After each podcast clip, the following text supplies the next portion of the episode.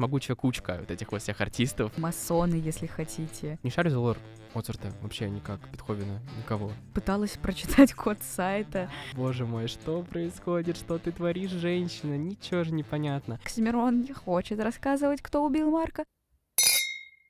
Итак, друзья, всем привет! Это новый выпуск подкаста «Чокнемся». Сегодня с вами снова я, Артем. И я, Аня, кстати. И удивительное дело, мы пока приходили к этой теме подкаста, я заметил то, что со мной за все время существования нашего проекта не было ни одного выпуска про музыку. Хотя у нас на канале, да, от которого идет этот подкаст в Фужере, я веду музыкальную рубрику, обозреваю альбомы, рассказываю про все-все-все. Но вот каким-то образом я ни разу не залез в музыку в подкасты наши. Я решил то, что это нужно исправлять, и нашел себе идеальную тему, чтобы поговорить про это, то, что я люблю, то, что я хочу, и привлек к этому Аню, потому что она тоже в этом шарит ну, так сказать.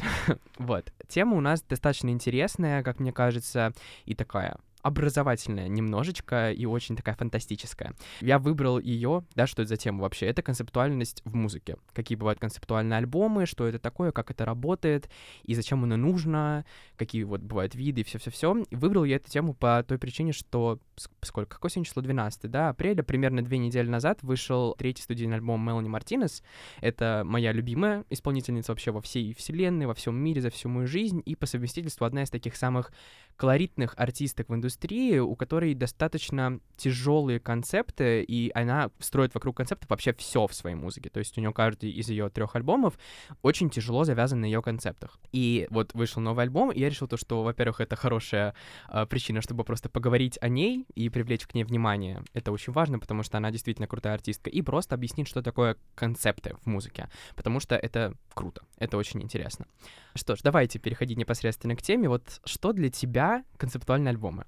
Это альбомы, в которых, скажем так, песни как минимум чем-то связаны какой-нибудь красной нитью, или хотя бы там музыкальные клипы. Или, не знаю, у каждой песни есть свой один, ну не свой, а один единственный глав, главный герой э, или повествователь. Mm-hmm. То есть это что-то, в чем чувствуется не собранность. Ну, э, связь какая-то. Комплексность. Да, да. Я согласен, но вообще, по сути, да, если смотреть на определение как таковое общее, то это просто э, что-то, что связывает тематически один альбом, да, то есть это есть, допустим, микстейпы, которые, ну, они не обязаны быть связаны хоть чем-то, это может быть абсолютно рандомный набор песен, который не будет вообще ничем, вот ни, ничем связан, там никакой красной нити не будет, никакой тематики не будет, просто вот рандомные песни собрали в одну коробочку и выпустили, чтобы люди послушали. Обычно этим балуются, мне кажется, рэперы, да. э, хи, вот в хип-хоп, хип вот эта вот вся тема, потому что это изначально их вот такая вот э, ниша, да, это же все идет там еще с момента, когда не было виртуальных всяких наших стриминговых сервисах дали и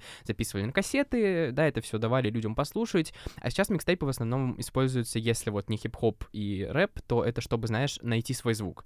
Вот. Но в альбомах вообще, по сути, сейчас очень редко не бывает концепта. Да. То есть обычно все-таки артисты стараются как-то тематически связать свою пластинку, да, завязать такой, сделать какой-то узелок, чтобы было понятно, что ты будешь слушать. Но у меня, а знаешь, возникло подозрение, что это мы просто таких артистов слушаем. Ну да, нет, само собой, не все ну, как бы не все, но чаще всего, знаешь, там хотя бы какая-то призрачная тема, она присутствует. То есть это может быть не что-то тяжелое, прям реально такое вот яркое, а просто какая-то вот одна связующая нить, которая тоже вот так призрачно идет сквозь альбом. Не знаю, для примера такого легкого концепта, который можно, не знаю, принести, да, привести сейчас, это, ну, допустим, какой-нибудь Reputation Taylor Swift 2017 года, там, по сути, у нее нету как такового вот этого лора какого-то, да, или каких-то историй, это просто альбом, такой revenge-поп, который связан связан, завязан на том, что вот она э, восстала из пепла после того, как ее репутацию испортила, да, медиа.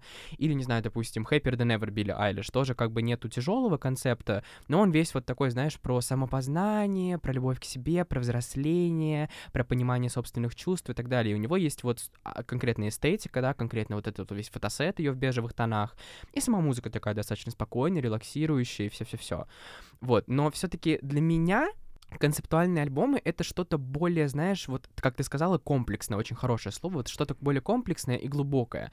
Я, когда говорю про концептуальные альбомы, чаще всего имею в виду что-то, у чего есть знаешь, такая кинематографичная история. То есть, может быть, альтер-эго есть у артиста, и он ввязывает его как главного героя этого персонажа. Может быть, не знаю, снят фильм по этому альбому, да, допустим, как у Холзи или у той же Мелани.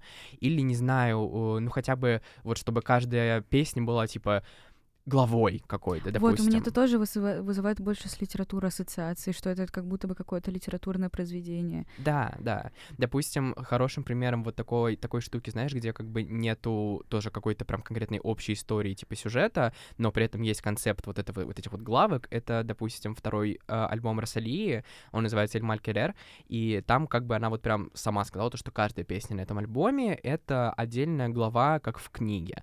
И вообще, кстати, забавный факт, это был ее короче, работа, как дипломная работа, когда она бакалавр заканчивала. Очень забавная штука. Ну да, там тоже у нее такая очень, знаешь, концептуальная обложка, очень-очень такие метафоричные промо-снимки к этому альбому, и вот каждая глава там, ой, каждая песня — это какая-то глава истории.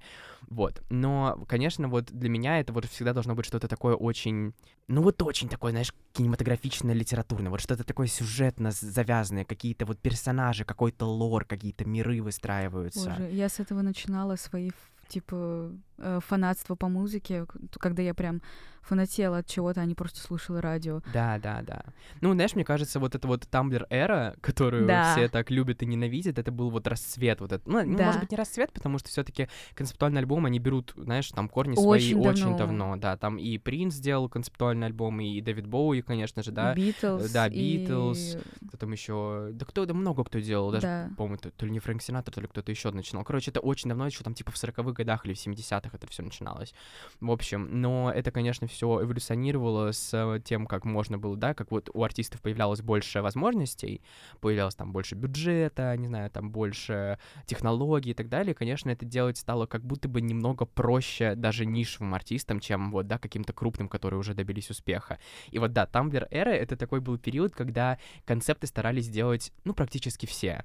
И вот у нас была вот эта вот, знаешь, святая четверка, это Мелани Мартинес, Холзи, Марина The Diamonds и 21 Pilots. У меня она в другом представлении. Она у меня 21 Pilots, My Chemical Romance, Halsey и Fallout Boy. Ну, это тоже, да, но просто вот эти, это, это, знаешь, это было вот те, которые я назвал четыре, это были такие очень столпы. Ну, а это уже в твоем мире. Ну, это в моем мире. Не, ну они просто прям, прям, прям правда такие, знаешь, тамблер, тамблер, тамблер. Ну, типа Мелани, она просто изобрела практически всю эту тамблер эстетику. Она в нее так влилась в свое время с этим Cry Baby, вот, знаешь, со своим сплитом, с этой вот этой вот около детской эстетикой, э, вплетая параллельно туда всякие тяжелые темы, что, ну, она была огромной частью э, тамблер культуры. Марина тоже. Марина и сейчас огромная часть культуры, да, типа ТикТок, который ее просто снова взорвал, вот эти вот все песни из Электрохард, кстати, который тоже является концептуальным альбомом как раз-таки, а, не знаю, там из Фрута, из The Family Jewels, типа Kermit the Frog или Oh No, все это тоже типа такая вот...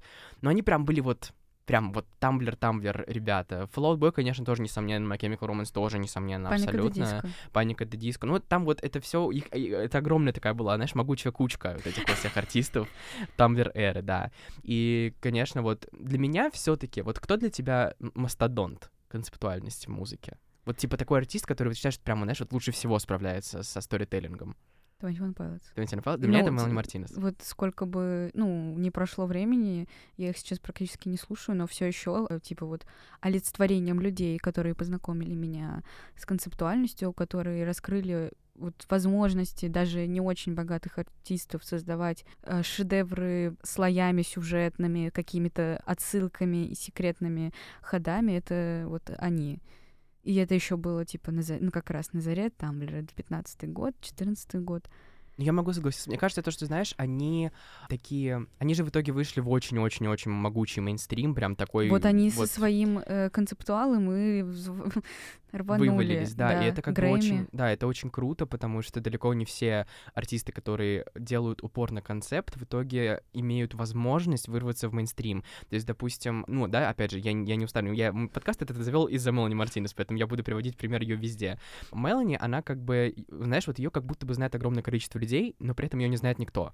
То есть у нее вот три альбома, и они все три концептуальные, это трилогия буквально, literally. То есть как, ну вот у пилотов тоже похожая штука, да, у них ну, там, у них типа... она просто ongoing деньги. Да, у них типа Blurry, потом Trench, потом Scaled and оно все еще как бы, да, существует да, дальше. Все еще не закончилась. Вот. А у Мелани это как бы вот прям трилогия, она недавно заявила то, что это последняя часть ее вот этой вот всей истории, и что Cry Baby, он был таким, знаешь, как раз-таки направленным как будто бы более на коммерцию, несмотря на то, что его все больше всего любят, и он, конечно, не лишен души, но он самый, по сути, коммерческий из всех, потому что там и песни, знаешь, такой оптимальной длины, типа 3-3,5 минуты, там звучание почти у каждой песни хитовое, типа, поэтому как раз-таки вот у нее, знаешь, э, нет проблем с этим, с longevity, длительностью карьеры, то есть у многих бывает такое, что, типа, ты выпускаешь, знаешь, один хит, он у тебя гремит, а потом про тебя забывают, а у нее наоборот, типа, она выпускает, никто не обращает внимания, а спустя три года все такие, вау, Slay Queen, Go Off. Типа как в 2020 году завирусилась в ТикТоке Playdate, ее mm-hmm. песня, и просто она везде, везде была. Это стало, типа, самой ее успешной песней. Она, типа, сейчас там что-то 700 миллионов прослушиваний на Spotify. Это крейзи, короче. Вот, на Cray Baby она прям все это начала, и у нее же там снят клип на каждую песню, так что, по сути, она, знаешь, если все это смонтировать просто правильно, получится такая, ну, полноценная полнометражка, типа, минут на 50, на 60. В общем, да, из-за того, что это были клипы на отдельные песни, да, то есть на каждую песню клип, и они все были очень хитовые, она попала вот в эту вот, знаешь, такую коммерческую э, стезю, в Тамблер, ее все завирусилось, и, в общем, это было все у нее окей. А вот, допустим, ее второй студийный альбом, который называется K 12, там она сняла полноценную полнометражку, то есть она длится полтора часа, и она уже не попала ни в какую коммерцию, никуда, потому что, ну, понимаешь, полуторачасовой фильм труднее коммерциализировать и промоутить, чем какие-то трехминутные клипчики, даже если там она их э, удлиняла, делала там на 4 на 5 минут, то что это были, да, опять же, главы истории ее персонажки, то как бы тут уже было труднее, и она уже не выбилась с этим, допустим, проектом в мейнстрим вообще никак. То есть он, можно считать, что он у нее самый флопнутый, хотя, по сути, он тоже показал неплохие, да, результаты для нее. То есть у него там 100 миллионов просмотров на Ютубе бесплатно она его выложила, он там с третьей строчки в США дебютировал. Ну, то есть такой, он был умеренно успешный, но относительно других ее проектов уже он флопнулся. А третий альбом, как раз финальный, она тоже хочет снимать для него фильм, Сейчас она его уже выпустила, этот альбом, и у нее уже есть синглы оттуда, уже есть то, что завирусилось в ТикТоке, уже есть клип один, как минимум, должны быть еще клипы, по крайней мере, она так сказала сама. И как бы она сейчас пытается, знаешь, практически отчаянно выбиться в мейнстрим, и у нее это как будто бы стало получаться, очень даже неплохо. Но все-таки это, конечно, не уровень 21 Pilots, они прям тоже, я думаю, что вот как раз-таки можно их считать вот прям такими, знаешь, королями нынешней концептуализации, потому что ну, то, что они сделали, это вообще жесть. Можешь сказать про их лор? Потому что я, я, я, я шарю, но не настолько глубоко, насколько хотелось бы. Есть некая личность, главный герой, который живет в нашем мире. Uh, ну, вообще, блин, там на самом деле предыстория еще там же до, до Blurry Face было три альбома. Да, да. Self-titled, uh, Original at Best и Vessel. И в них не то чтобы очень много концептуальности, но они тоже как-то более-менее связаны. Self-titled — это очень большой кусок про отношение главного героя к, э, э ли, к отношение лирического героя к религии. Mm-hmm. А Self-titled и Vessel — это а, борьба главного лирического героя с самим собой и мыслями о суициде. Извините. Поэтому Blur Face — это немножко продолжение, но они ушли в другую стезю, то есть это уже немножко фантастическое размытое человеческое тело, которое существует в нашем мире, которое впоследствии попадает в эру, не в эру, в вселенную Тренч, где оказывается, что он на самом деле не человек, а просто деталька в механизме, который... Э, знаете, серая масса, которая работает на... На элиты, на правительство, элита. вот типа того. И он, то есть в Blurry он немножко как будто бы не понимает вообще, что с ним происходит. И в Тренче, в Тренче он осознает, что вот он NPC в игре. Uh-huh, uh-huh, uh-huh. Вот. А по теориям и догадкам фанатов, следующий альбом это Skill Denasi звучит как музыка для лифтов, да, потому да, что потому что на самом деле это написал не лирический герой, а вот это вот правительство и вместо него. Я помню то, что я просто, я не попал на эру Blurryface адекватно, то есть, как бы, знаешь, я, когда вы, вышел альбом и у них э, разгулялся их хайп, я не, вообще не погружался в эти все теории, истории и так далее, я просто знал то, что у них там что-то, что-то есть, но просто слушал музыку. А вот на Тренч я уже был глубоко в фандоме, и я смотрел все вот эти вот, э, они же там, они, у них роллаут альбомов просто вообще великолепный, и все вот эти, вот, знаешь, там какие-то загадочные сайты, какие-то флешки. Локации, какие, локации. билборды, я помню, я сидела, пыталась прочитать код сайта. Да, да, да, да, да, вот это вот все, это очень-очень круто. И я вот как раз-таки вот на тренч я уже попал на все это выходящее прям в моменте. Я смотрел, как люди там разгадывают эти теории, какие-то шифры, какие-то находят картинки. Помню, там вот этот вот глаз был какой-то. Вот, это а, был а, сайт, да, с глазом, вообще который... просто, это было потрясающе великолепно. И это так разогревает фанатов просто, потому что ты сидишь просто буквально два месяца, ты не просто знаешь, что типа через два месяца выйдет альбом, а ты знаешь, что завтра появится подсказка. Да, да, да, это, это просто, ну это правда, вот казалось бы, да, я опять же говорю про то, что часто концептуальные альбомы не вылетают в мейнстрим, потому что просто, ну, знаешь, у них, они слишком тяжелые, как будто бы, но в моем понимании я не, вот как бы это так настолько крутой э, рулаут, настолько крутой, знаешь, промо, вот это вот все с этой темой, что я не понимаю, почему они не вылетают в мейнстрим, потому что если бы все артисты были настолько интерактивны со своей аудиторией, это было бы просто великолепно. Ну вот, и я, я попал уже на тренчи, поэтому какие-то теории, вот, которые начинались с тренчи, я еще так, знаешь, отдаленно в своей башке пустой помню. Я помню, что там была какая-то вот эта вот аббревиатура, которая САИ, Мгм. и которая в итоге т- Scaled and Ice, она, собственно, так и называется. И там что-то тоже вот было связано с этой всей вот этой вот Дима, вот эта вот эта вся Э, штука Да, Дима, это Дема. типа как про монахи, что-то типа того, вот что-то вот опять же таки религиозно-культовое, люди, управляющие системой, масоны, если хотите. Да, и вот я помню то, что как раз-таки изначально вся эта теория про то, что этот альбом писал не он, а кто-то из этого правительства, как раз-таки была во многом из этого САИ, из-за аббревиатуры, потому что там как-то было с этим всем связано. Ну и плюс, знаешь, они поменяли вот эту вот всю свою дарковую, какие-то такие приглушенные, знаешь, болотные цвета, которые были в Blurryface и в Тренче на... В Тренче были кров... Ой, в Блурифейсе были Ну да, да, там кроваво... Я имею в виду такие приглушенные, такие, знаешь, темные, дарковые, там был, да, кроваво-красный, черный, в тренче уже был вот этот вот зеленый, болотный, салатовый какой-то такой. И на Скалденасе они такие резко розовый, голубой, вау, слей, Дракончик go такой. Да, там такой дракончик прикольный. И, кстати, тебе понравился вообще этот альбом? А, слушай, мне кажется, я его еще ни разу до конца не дослушала. Серьезно? Я все пытаюсь, мне у меня с 21 Pilots связывают типа много не очень приятных моментов из жизни, и как я а, рыдала, стоя на их концерте, не попав, типа, в три, ну, вот в фан-зону с- из-за ошибок там, типа, с билетами. Я стояла там, рыдала, при этом до этого я 9 часов стояла в минус 9 в очереди. Кошмар. Это был февраль, я не знаю, кто додумался. Боже, ужас. В общем, я типа просто послушала и такая, я не могу. Это уже вот, вот э, человек, который пел песни про то, что, знаете, типа, э, окно — это не выход. Ну, там буквально есть какая-то такая строчка в Весли. Сейчас вот так вот, вот у меня разбились как будто все мои ожидания, и я просто такая, ну да, это прикольная песня, я себе ее сохраню, остальное я не смогла дослушать. Я просто видел очень-очень много, ну, знаешь, э, таких противоречивых мнений касательно этого альбома, потому что как раз-таки многие фанаты, которые вот э, с, ни- с ними там с self-titled или с Originals The Best, или с, с того- же Весла, все такие типа, и у какой кошмар, что это за трэш. А я, как человек, который, ну, дай бог с ними вот с Blurry Face, мне это показалось прям очень прикольным ходом, потому что все таки это, ну, это все еще концепт, это прям для меня воспринимается как, знаешь, как какая-то такая переходная штука, то есть они это выпустили, чтобы продолжать свою историю, и то, что будет вот типа дальше, уже будет именно 21 Pilots, а это вот это вот, знаешь, какая-то такая... Это Дима Да, написал. да, это Дима. Дима написал Дима. Вот. Ну, то есть что-то такое фантомно, знаешь, артхаусное, такое фантасмагоричное, фантастичное, вот э, что-то, что не совсем они, как будто бы, знаешь, запертые, типа, в клетке, может быть, будто бы их заставили это записать, и это прям очень четко читается. Но при этом там, кстати, есть очень крутые э, треки, типа, я помню, мне очень понравился трек, который назывался Redecorate. Э, Это, типа, вот последний или предпоследний что-то песня на альбоме, они очень хорошие. Ну, правда, вот я, я тебе потом заставлю ее послушать, что они вот прям неплохие. Вот, я помню, когда вышла еще песня Sunday, все Мгм. ее так засрали, просто все, типа, я все, кого, все, кто ее не послушал, Она не. Saturday. Или Saturday. Saturday. Saturday, да? Все, извините. А, да, да, там, да, да, он Sunday, but on Saturday, Saturday, Saturday, поняли, Она, она классная, мне нравится, Она типа, классная. в отрыве от э, всех моих эмоций, которые я испытывала раньше в группе, она классная. Да, ну вот, как раз-таки вот у многих, видимо, повлияли слишком сильно эмоции. Они были очень, типа, их музыка существовала для того, чтобы объединять э, людей, которые не могут, типа, справиться в одиночку с чем-то.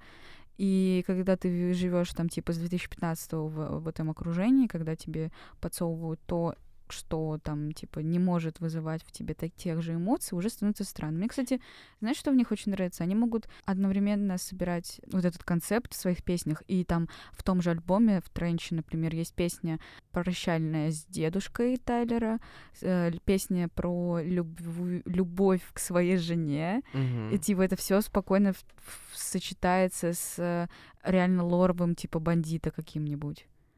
Да, это вообще очень круто, вот это вот умение сочетать какие-то личные штуки с развитием своего мира, это великолепно. Вот это, опять же, то, что я люблю очень в Мелани. Допустим, вот последний альбом, который тоже сейчас, вот на самом деле он внутри а, фандома тоже вызывает очень противоречивые чувства у людей, потому что третий альбом стал таким а, яблоком раздора, камнем преткновения внутри фандома, потому что он как будто бы, с одной стороны, не похож совсем на то, что она делала до этого, с другой стороны, похож. Но, как бы, в моем понимании, это прям что-то совсем новое для нее, и если, как бы, вот ты не умеешь воспринимать, знаешь, эволюцию а, своих любимых артистов, то ты, скорее всего, этого тоже не воспримешь. То есть, допустим, люди есть, которые застряли в Эри Край Бэйби и говорят то, что вот, нужно, чтобы она продолжала делать, не знаю, там, звуки детских игрушек, и бе-бе-бе, абу-абу и так далее, абу-вгдейка, а, как бы я этого вообще не понимаю. Я считаю то, что артист всегда должен развиваться, эволюционировать каким-то образом, поэтому для меня все, что она делает, это великолепно, и вся эта история, которую она рассказывает, тоже прекрасна. И вот, допустим, у нее есть на этом альбоме,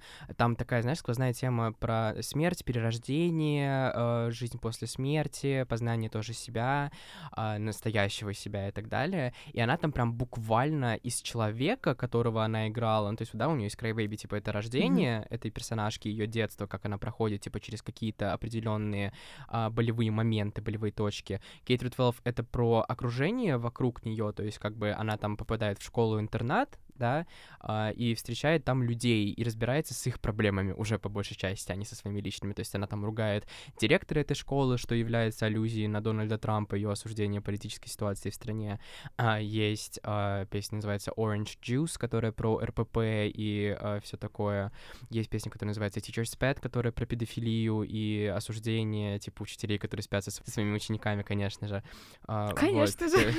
Да, вот, есть Recess, допустим, это тоже про, знаешь, а, такое, такая песня, не манифест, а Забыл слово вообще. Ну, в общем, она в этой песне как будто попытается тебя, знаешь, закомфортить, тебя, э, наоборот, так вот как-то поддержать. Там она поет, там, мол, не, не давай никому себя вообще э, get down, то есть, да, всегда, типа, иди вперед, никого не слушай, если тебе нужно отдохнуть, отдыхай, все будет хорошо, ты совсем справишься так далее. Ну, то есть, в общем, она там делает огромный упор на то, что происходит вокруг нее, э, и как она с этим справляется, и как она помогает людям с этим справляться. А на этом альбоме, вот на третьем, она буквальном смысле перерождается, то есть там идет, она убивает вот эту персонажку, и из этой персонажки как бы вырывается ее типа душа, перерождение, и она сейчас уже в образе не человека, а такого пришельца. Типа, у нее такая розовая кожа, у нее там четыре глаза, у нее она буквально практически отказалась от своего фирменного сплита, то есть у этого персонажа уже нету сплита вот этого ее двухцветных волос.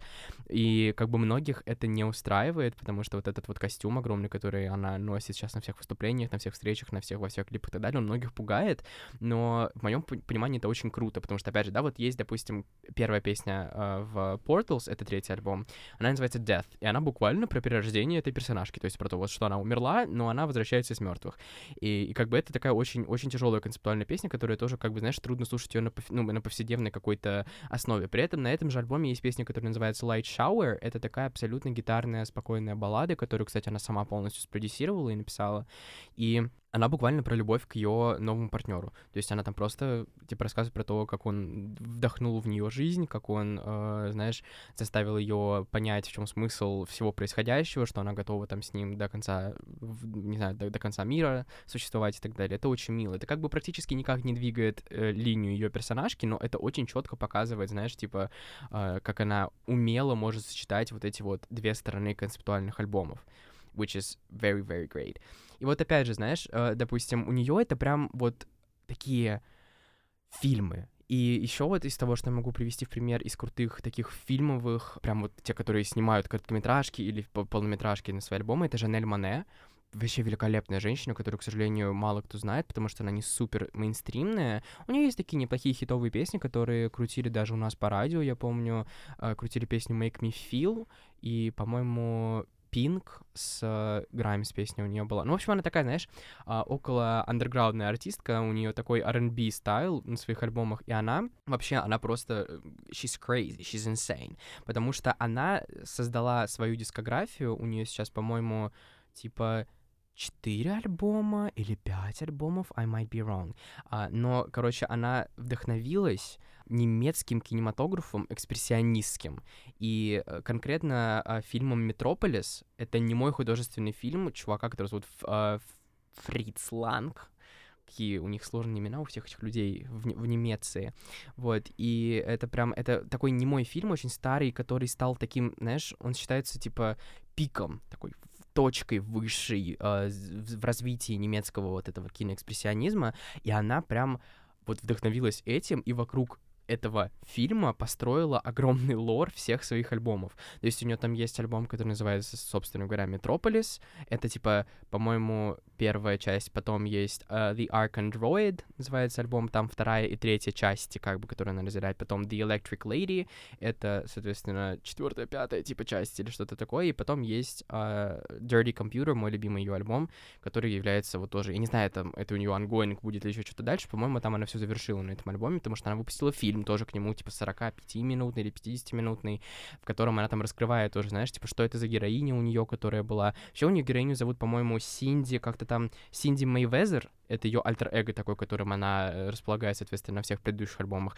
А на Dirty Computer она такая, типа, Короче, на самом деле вот эта вот Синди, это вообще Джейн, и ее вот так вот зовут, на самом деле она другая персонажка, там она просто, типа, знаешь, там пыталась освободиться из этого своего образа, и тут она смогла, и, короче, она это все очень стильно завязывает с таким, знаешь, футуризмом каким-то, R&B футуризмом, афрофутуризмом, у нее все такое очень гламурно блестящее, но при этом такой вот очень-очень-очень фантастичная, и это просто, меня это всегда срывает крышу, то, как она это все миксует, очень круто создает, э, знаешь, по дизайну, по всему, вот если вы не смотрели, не слышали, не читали, не знаете, кто это, обязательно дайте, дайте ей шанс, послушайте, посмотрите, она просто великолепная. Вот, что еще я не успела... Холзи! Мы сказали про нее в начале, да, вместе со всеми остальными, и так ничего про нее и не рассказали. А, ты слушаешь Холзи вообще сейчас? Ну, я сейчас слушаю, типа, русский рэп и кей-поп. Справедливо. Ну, раньше, раньше слушала. Раньше слушала, да. Вот, у нее же вообще тоже огромный лор, там у нее у ее всех альбомов, они как бы чисто теоретически между собой связаны, но не совсем связаны между собой сюжетно. То есть они находятся в одном мире, потому что она прямо, я помню, рисовала такой небольшой рисуночек, на котором было, знаешь, изображение всего этого мира, и подписано, что типа вот это вот, э, вот эта эра, вот это вот эта эра, вот это вот, вот это. И там смысл в том, что у нее ее второй альбом называется Hopeless Fountain Kingdom, и он как бы задает, по сути, локацию. То есть Hopeless Fountain Kingdom — это то, где находятся все ее альбомы, по сути. То есть вот это вот э, безнадежное королевство. А, она прям вот рисовала, когда этот э, рисунок, у нее там написано вот на небе, типа ХФК, что это все, вся эта планета, все это место, это вот это вот королевство. Потом есть Badlands, это ее дебютный альбом, который все обожают, любят, который тоже был просто тамблер взрывом, тамблер бомбой с этим, вот, знаешь, там с Ghost, с Colors, которую все тоже слушали тогда 24 на 7, там Castle, не знаю, там Газолин тоже, ну, короче, все-все-все, вот это вот, это Badlands, и это как будто бы вот эта вот планета, на которой они находятся, типа, или континент, на котором они находятся, какое-то вот такое место, типа пустырь такой. Вот. И потом уже внутри этого пустыря существует ее дебютный мини-альбом, который называется Room 93. Это типа, ну, знаешь, комната в мотеле, грубо говоря. И внутри этого мотеля уже находится она сама, это ее альбом Маник, который про ее uh, состояние внутри, про ее голову, про ее размышления, про то, кто она такая, и все-все-все.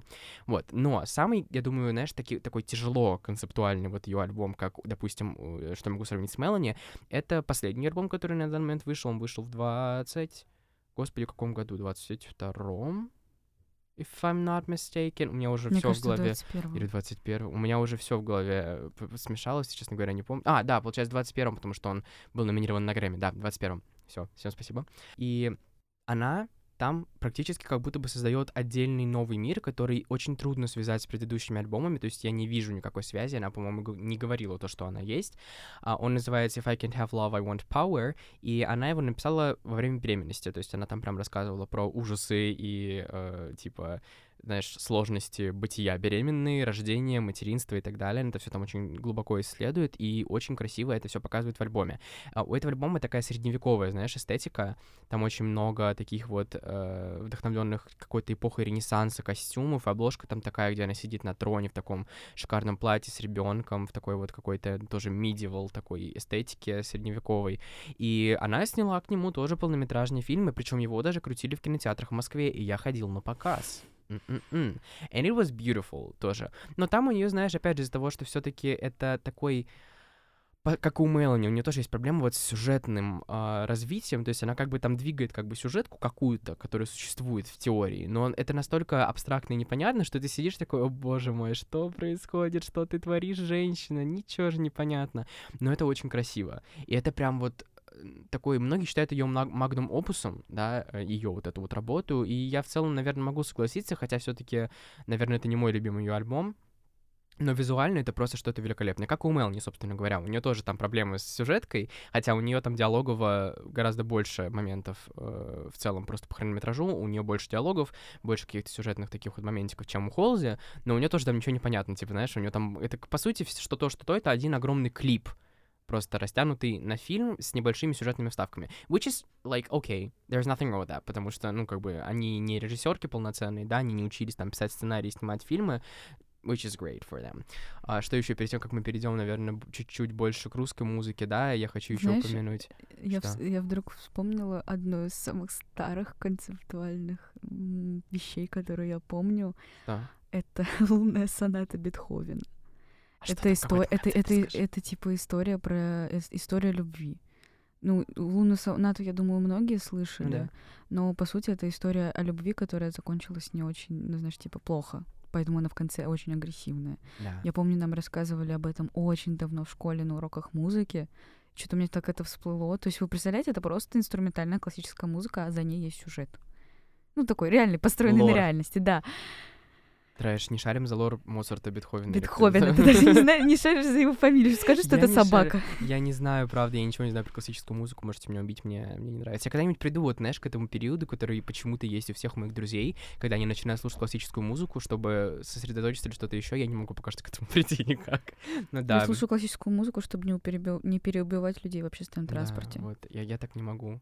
Я не знаю, я не шарю за классическую музыку. Не шарю за лор Моцарта, вообще никак, Бетховена, никого. Вот, кого еще? Еще могу, да, упомянуть Марину. Опять же, да, уже про нее сказал. У нее есть альбом Электрохард, который тоже можно считать концептуальным. Он не то чтобы прям. А, хотя нет, я думаю, что можно сказать, что прям концептуальным, потому что у нее там есть сюжетка в клипах. Но по сути, это альбом, который запечатляет в себе а, американские стереотипы. То есть она там э, просто проходится по тропам. У нее там есть а, Teen Idol, типа королева школы, есть Bubblegum Bitch, который все обожают, которая вирусится в ТикТоке каждый год, просто каждый месяц. А, есть, а, не знаю, там отчаянная домохозяйка, есть есть, э, ну, короче, кого там только нет, у нее там просто куча разных тропов, и они все э, вот собираются в этой Электре. Электрохарт — это, собственно, имя ее персонажки, и она в итоге ее даже убила. То есть она тоже ее... Там был какой-то момент, когда она то ли запостила листовку, то ли эту листовку просто нашли, там прям было написано, типа, Electra Heart found dead, типа, что-то такое, то ли у себя дома, то ли где-то еще, короче, да, то есть она ее создала, рассказала через нее этот альбом и убила ее. Великолепный альбом, тоже послушайте. Um, что еще из интересного?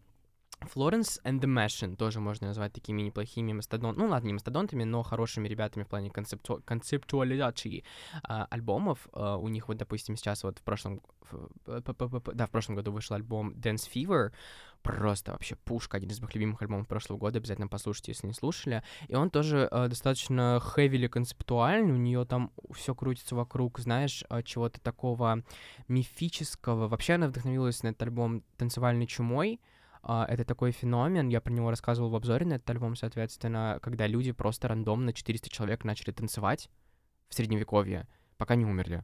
Они просто встали, начали танцевать на площади и танцевали, пока не сдохли. Это же какая-то типа история из, из, из серии реальная байка. Да, это что-то такое. Вот как бы я, я, я не помню, типа, есть ли подтверждение этому, но, короче, как бы да, считается, что это такое вот, да, реальная байка, типа, а реально происходило, но никому неизвестно было ли на самом деле. И вот она очень сильно вдохновилась этим концептом и написала вокруг этого альбом, и у нее там тоже очень много клипов, которые завязаны вот на чем-то, знаешь, таком эзотерическом, мифологическом, средневеково-трологическом, и это тоже вообще великолепно. А еще у нее есть есть, короче, фильм, мини-фильм, который завязан вокруг а, Одиссея, а, по, по сути, является переосмыслением Одиссеи. А, вот, тоже очень крутая штука. Что еще, что еще, что еще? Ну, дальше у меня там только ноунеймы, которые могу рассказать. Но вообще, конечно, если говорить, знаете, о чем-то более глобальном, то там, не знаю, есть, допустим, у American Idiot, Иди- да. Day. Это что-то такое, что тоже знают Это все. про Иисуса. Вот, это расскажи, если ты знаешь. Что я не шарю. Э, Я просто знаю, что он концептуальный. Ну, я знаю, собственно, не очень много, но я просто знаю, что это про какого-то парня Иисуса. Slay. Wonderful. Ну, в общем, да, это тоже такой э, один из таких самых популярных, э, наверное, концептуальных альбомов. Вот даже у, у Rolling Stone вообще, у издательства Rolling Stone есть список э, концептуальных альбомов, самых лучших, которые они считают лучшими. Я думаю, я оставлю ссылку на него в описании, если захотите, можете почитать.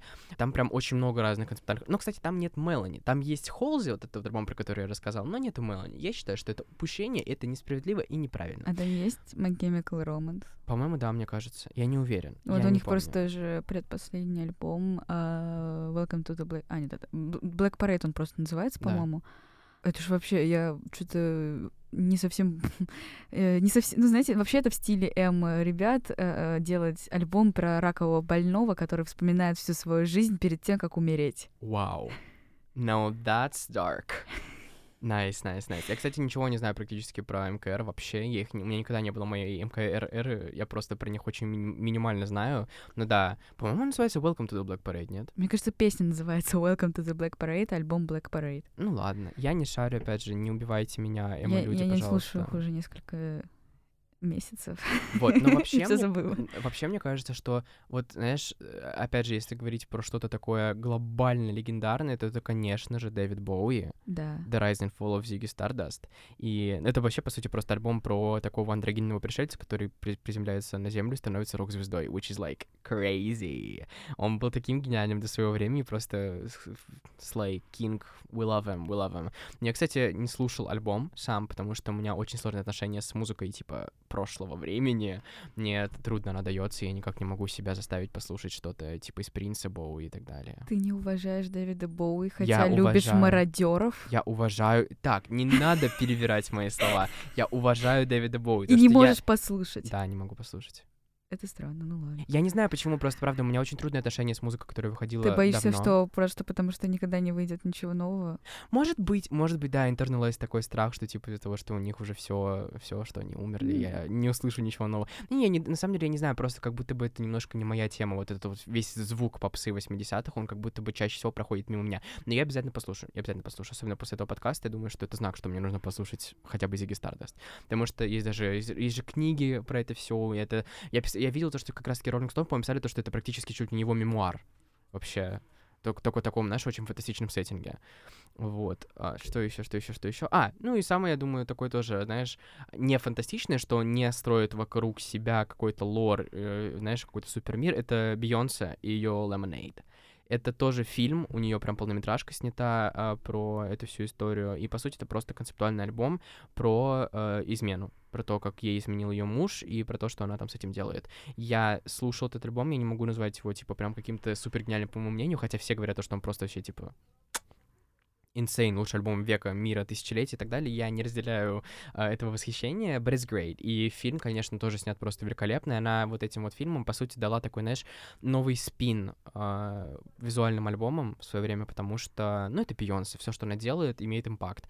И она сделала этот фильм, и да, она, к, к сожалению или к счастью, я не знаю, стала таким, такой отправной точкой э, в рождении визуальных альбомов заново.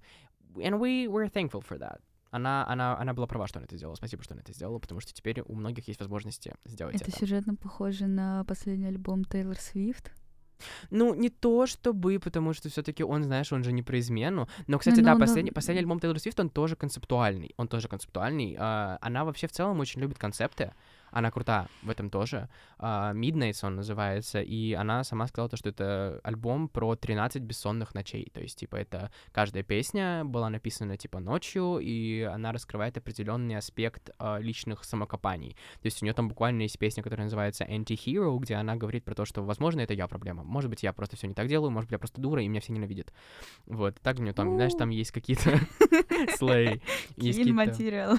Да, есть какие-то песни про то, что как она типа считает, не знаю, там, господи, фейм, как это на русском, популярность слишком э, глупый и неудобный, про то, что как она, как и раздражает то, что в ее отношения все лезут, э, и про все, все, все. Короче, она очень хороший сторителлер. Если говорить про концептуальные альбомы, знаешь, которые строят мир вокруг себя, то это скорее про ее альбом Фольклор. Да. То, что он, он буквально называется фольклор, да, это народное творчество, грубо говоря, и там у нее, как она сама сказала, это альбом не про нее, а про то, что она придумала.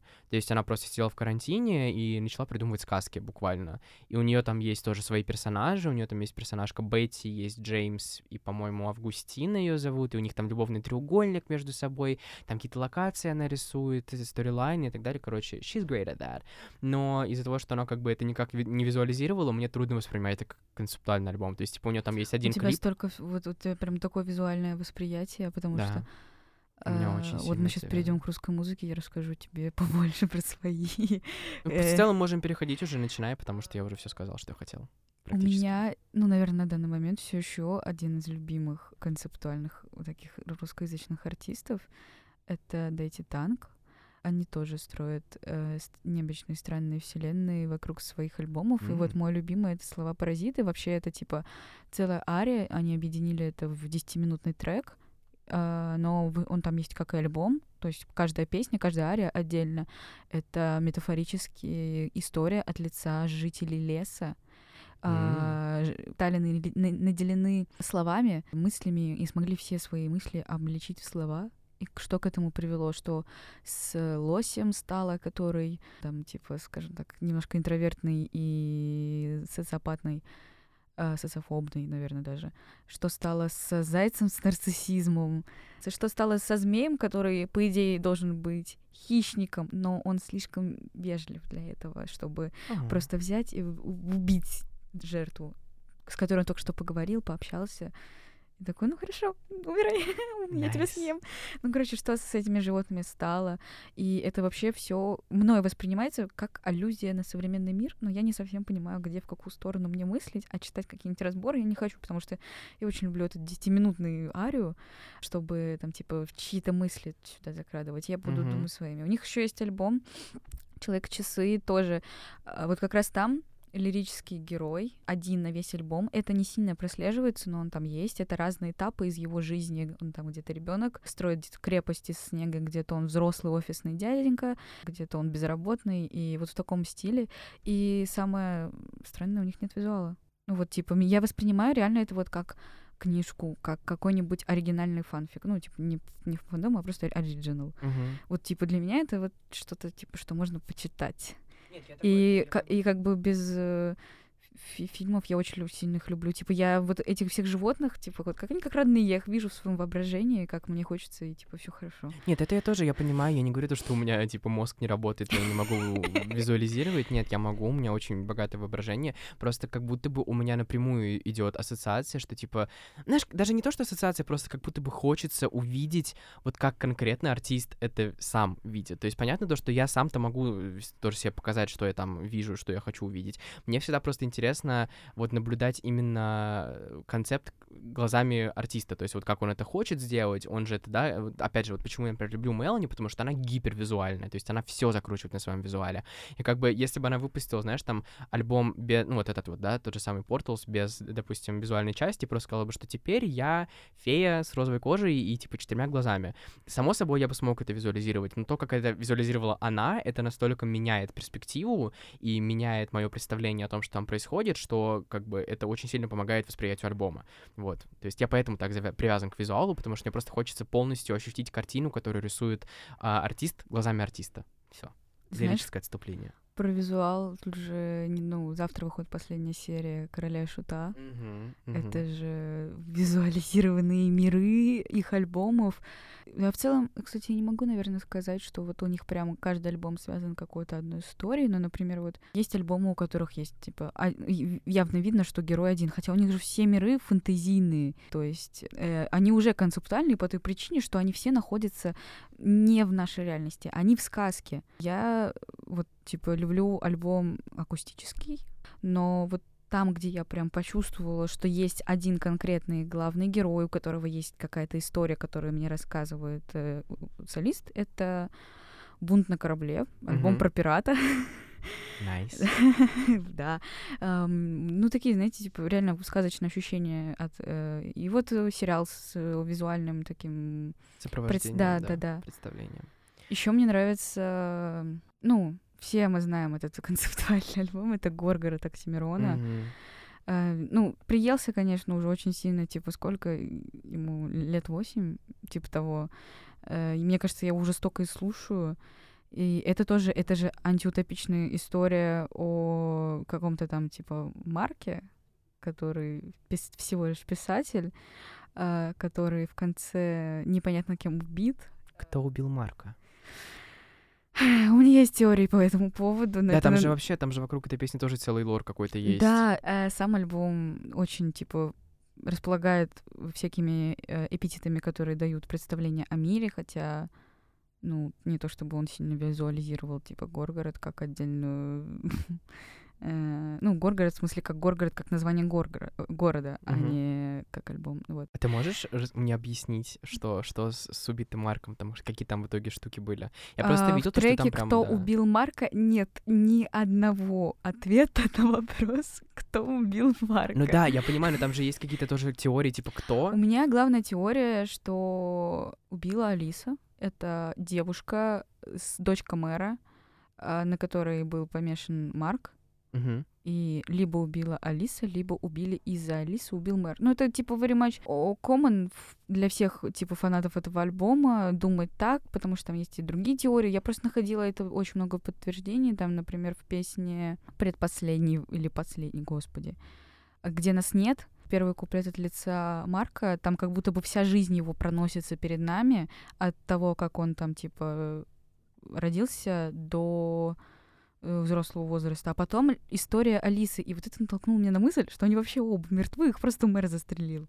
Ну, в общем, это неразгаданная тайна. Оксимирон не хочет рассказывать, кто убил Марка. Это вообще Горгород он считает не, своим нелюбимым альбомом. Да? Да. Почему? Я не знаю, возможно, из-за Славы КПСС и его мнения на то, что... Ладно, извините. Э, Ну, Слава КПСС там же в батле высказывался очень так, Мгм. типа, нелицеприятно, что «Хм, ты всего лишь, э, ну, типа, написал очередной 1984 к- копирка-пародия. Ну, в общем, ну, я шучу про то, что это, может быть, его Слава задел, но Слушайте, «Кто убил Марка» — это автобиографичная история Оксимирона, э, ничем общим как бы не связанная с Горгородом и с Марком, но, судя по ней, можно сказать, что, ну, возможно, ему было... Ну, просто ну, был не лучший период, когда он писал Горгород. И ему, возможно, ему не понравился фидбэк от каких-то там людей близких. Ему Мгм. вообще он был нестабильным человеком. Ладно, я просто... все, мои излияния по поводу Оксимирона, наверное, закончатся сейчас, Хорошо. потому что я могу еще очень долго говорить, на самом деле. Что еще есть? А, вообще, вы сейчас не поверите, я, я не сошла с ума. А, м- концептуальный альбом Моргенштерна. Да, это что-то, что мне Аня рассказала, and I was shocked. Есть у Моргенштерна два альбома. Один называется «Миллион доллар бизнес», второй «Миллион доллар happiness». Мгм. Это подряд идущие вещи. С- у них даже обложки типа парные. Да-да-да. И он как раз-таки визуальный. У него клипы, в которых есть лор. И лор там какой-то очень фантастический. Про клонов, про э, машин, роботов, про э, богатство тоже, про деньги он там кидал, да? Мгм. Это типа очень... Короче, ну, как минимум, э- э, оба альбома — это про героя одного лирического, возможно, про Моргенштерна. А, И, соответственно, шоу — это про маску, которую носит э, клоуна, как его Оксимирон Дисел. Да, господи, опять Оксимирон. Ш- бизнес — это уже более такой, типа, трагичный человек, который, сни- с кото- который потерял веру в этот мир, я так считаю. Знаешь, типа, Мгм. когда ты понимаешь, что вокруг все плохие люди. То есть у все, все алчные, все хотят там типа денег, и ты сам становишься таким. Вот снимаешь розовые очки, смотришь на мир как взрослый, а не как типа 15-летний ребенок, который думает, что сейчас я стану взрослым, и я смогу есть конфеты каждый день. Мгм. Ну вот типа того. И клипы там визуально с это у них есть, короче, типа конец одного клипа, начало другого, они сопряжены. Я люблю эти два альбома. Вы мне ничего, ничего не сделаете. Я слушаю Моргенштерна с 2017 нет, с, с, Жесть. с 18 или 19 короче, не помню, еще, еще до 20-х, типа, до легендарной пыли и все такого. Короче, слушаю на полном серьезе. Мой кринж не победит никто. Я даже осуждать не буду, потому что все-таки, несмотря на то, что мне музыка не нравится, создать визуальный альбом это. Ой, даже не визуальный, не концептуальный. Концептуальный альбом это все равно круто. Да, с 18 -го года слушаю, прикинь, на, на релизе «Улыбнись, дурак» начала. Жесть. Ну ты... Я вообще больная. Алдушка, конечно. Ладно, теперь у меня к тебе тоже важный вопрос. Давай а, про кей-поп. Можешь что-то рассказать? Просто я точно знаю то, что в кей-попе вообще концепты это такая... Это, это общая вещь для Да, них. это общая вещь, которая есть практически у всех. А, групп, у Они всех представляют, артистов. типа, концепт, а, например, альбома или концепт группы, которая собирается дебютировать, соответственно, перед, типа, дебютом или выходом альбома. Это такое, типа, уже нормально. Это пришло у них, мне кажется, с третьим поколением кей-попа. Третье поколение — это BTS и Blackpink. А, У BTS очень много концептуальных вещей. А, Вокруг их альбомов входит очень большое количество теорий. Я не сильно вникала, потому что я, типа, извините, я больше по сольникам BTS Мгм, мгм. э, участников BTS, да. И... Но я знаю, что там очень много теорий и очень много темных таких теорий и моментов напряженных, то есть не хихи-ха-ха. А, Ну вот мы рассказывали про концептуальность Stray про в отдельном подкасте прямо. А Эспа — это очень... Мне очень нравится концептуальная группа, то есть это же девочки... э, э, Как это... Ты ты знаешь это слово? Они не ИИ, роботы, в- в- аватары, вот. Аватары, да. Да, э, виртуальные аватары у них, и на этом держатся их концепты, музыка. И мне, кстати, мне кажется, что их взяли типа на саундтрек к Тетрису. Да, из-за как- из-за того, что вот они как будто бы вся у Игровые. них концепт игровой и песенку про ну да еще кей-поп привлечет внимание к фильму. Ну да, да, да. Nice, nice. Да, ну, в общем, да, в кей-попе это тоже такая мощная штука. И это всегда, мне всегда это очень интересно, потому что у них, вот я слежу в основном за Blackpink, и у них, э, знаешь, ну, тоже rollout ы ко всем синглам, камбэкам, к альбомам. Это всегда так интересно, у них какие-то там промо-фотки, промо-тизеры, вот эта вся эстетика, это тоже круто. У них, конечно, вот знаешь, не всегда есть какой-то лор, Мгм. хотя, ну, зачастую есть, да, как, допустим, у, у Stray Kids, как вы рассказывали, а, но даже просто чисто вот опять же визуально, у них упор часто на визуал идет, да, в концептах, это тоже очень круто. Это вот такое тоже подразделение концептуальных альбомов, как мне кажется. Вот, если говорить про, опять же, да, какие-то подразделения, вот есть такие, где просто э, концепт как общая тема, э, такая сквозная, просто рандомно. А, есть концепты, которые прям создают вокруг себя мир, лор и так далее, а есть такие, которые, знаешь, просто, не знаю, допустим, делят альбом на части, на, знаешь, там на, не знаю, хорошую, плохую или там на светлую, темную. А, допустим, у Майли Сайрус даже вот на последнем альбоме Endless Summer Vacation называется, у нее как бы тоже концепт разделен, а, разделяет альбом на две части, на AM, то есть утреннюю, и на PM, то есть вечернюю. И связующим звеном между этими двумя альбомами, ой, двумя альбомами, двумя частями является песня Handstand, которая, как бы, знаешь, является таким переходом из э, такой светлой, как коктейльно-движовой музыки с э, утренней в такую очень такую завораживающую, красивую, сексуальную вечернюю. Вот такую тоже коктейльную, но более темную э, вечериночную.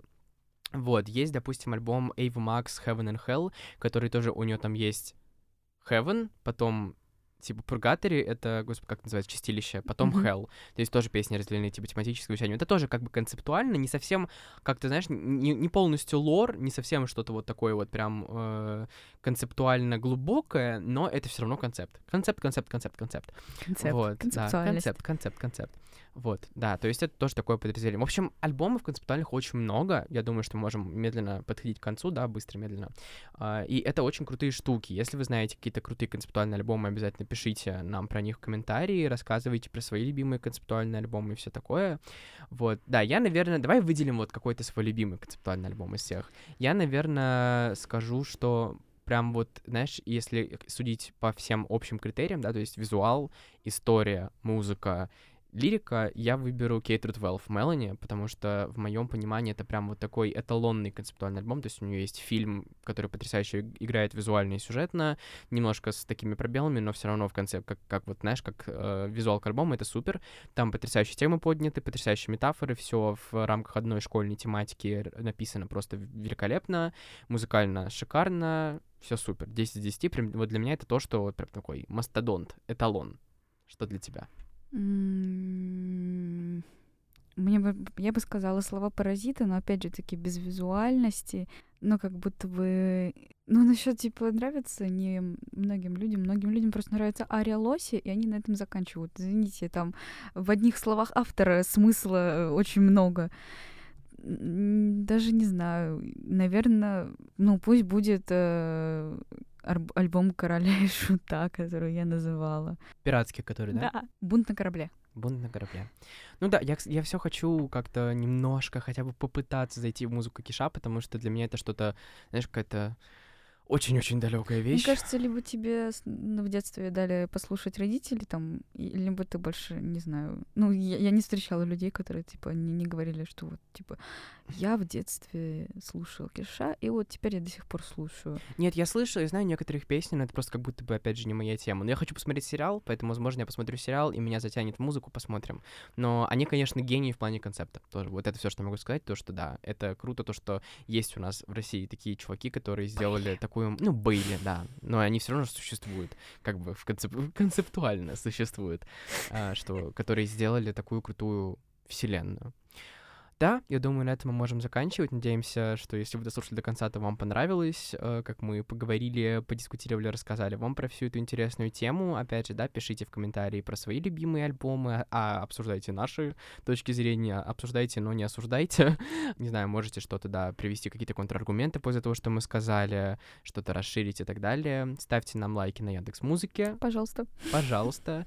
Да, ставьте звездочки на Spotify, на Apple Музыке, слушайте нас там в ВК, репостите, подписывайтесь на наш, наш телеграм-канал Фужер.